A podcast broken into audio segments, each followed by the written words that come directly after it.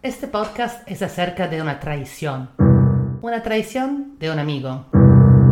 Una traición que según yo fue buena y el amigo tenía razón, pero me interesa su opinión. Yo soy Sota, me dicen Iso, italiana en Lima, y este es ¿Y tú qué opinas? Podcast de historias y preguntas. En cada episodio les cuento una anécdota de historia, psicología o algo así y les hago una pregunta. Hoy hablamos del mejor amigo de Kafka. Kafka, a ver, Kafka, el escritor ha sido uno de los escritores más famosos del siglo... del siglo... En verdad, yo no, no me acordaba si era del 800 o del 900, pero para que no piensen que me lo sé todo, acabo de chequear y está justo a caballo entre los dos siglos. Sus obras más famosas son La Metamorfosis, donde un pata se despierta una mañana transformado en cucaracha sin razón alguna y ni siquiera se sorprende mucho, y el proceso donde un pata se despierta una mañana y es arrestado sin razón alguna y sí se sorprende, pero por todo el libro no pregunta de qué se le acusa y nadie se lo dice.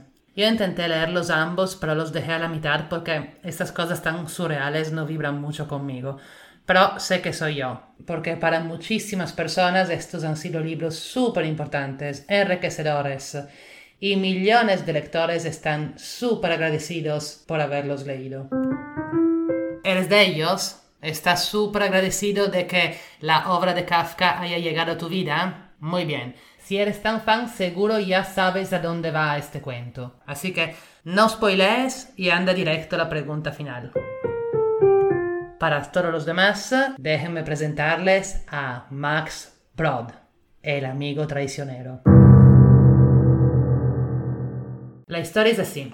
Max Brod era el mejor amigo de Kafka y su ejecutor testamentario. Kafka sabía que estaba muriendo, tenía tuberculosis, y le dejó escritas dos cartas, donde le daba instrucciones de quemar todo escrito suyo.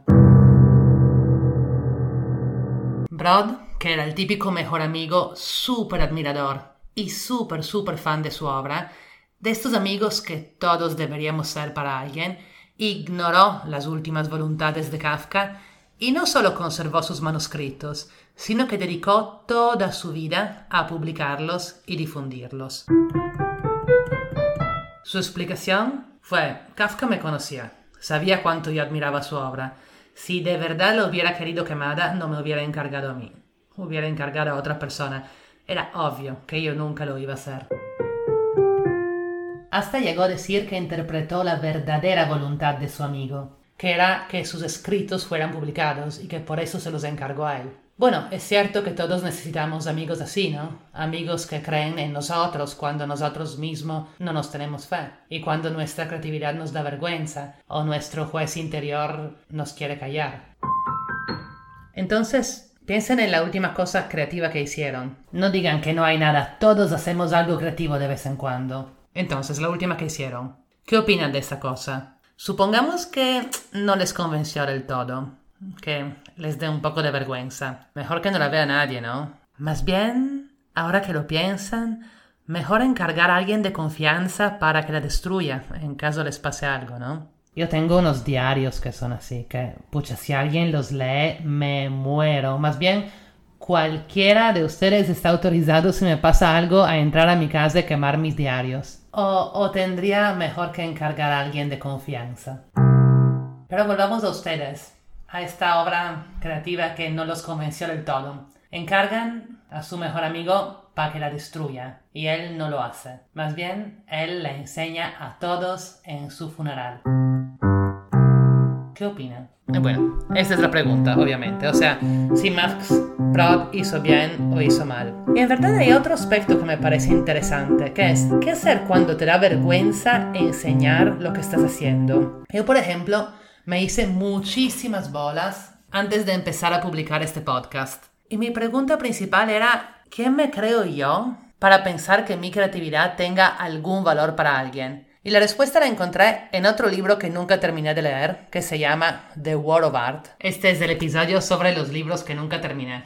Entonces, en este The War of Art, la guerra del arte, el autor habla del concepto de la musa y prácticamente dice que es la musa que te manda su inspiración y que tu trabajo artístico o creativo es solo canalizarla. Y bueno, ese concepto viene de la Grecia antigua, ¿no? De Homero, que empieza la Ilíada invocando la musa. Y yo me lo creí 100%. Tanto que me tatué Trust the Muse, confía en la musa, en la muñeca.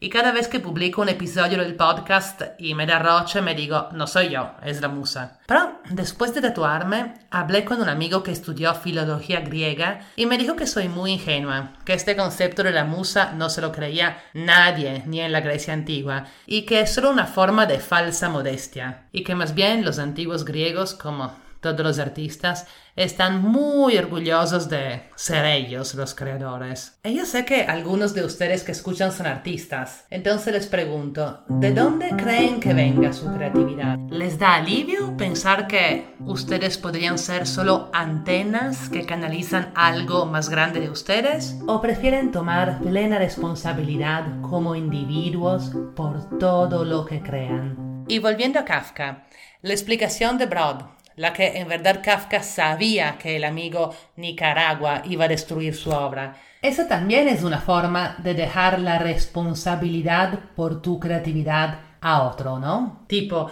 ustedes no están leyendo eso porque yo creo que tenga valor. Si fuera por mí lo hubiera quemado. O sea, algo parecido, ¿no? No soy yo. Modestia, falsa modestia. ¿Y ustedes? ¿Qué opinan? Ah, y si este episodio le parece una mierda, hablen con la musa. Si en vez les gustó o por lo menos los hizo pensar en algo interesante, compártanlo con sus amigos y más bien aprovechen para preguntar a sus amigos si quemarían su obra o no si ese fuera su último deseo. Y bueno, yo también les dejo un deseo, aunque no sea el último espero, y es que bajen castro.fm, que es una super aplicación para escuchar podcast. Pueden escuchar todos los episodios anteriores de este podcast y muchísimos podcasts más. Y es muy cómoda y muy fácil de usar. castro.fm para iPhone. Besos.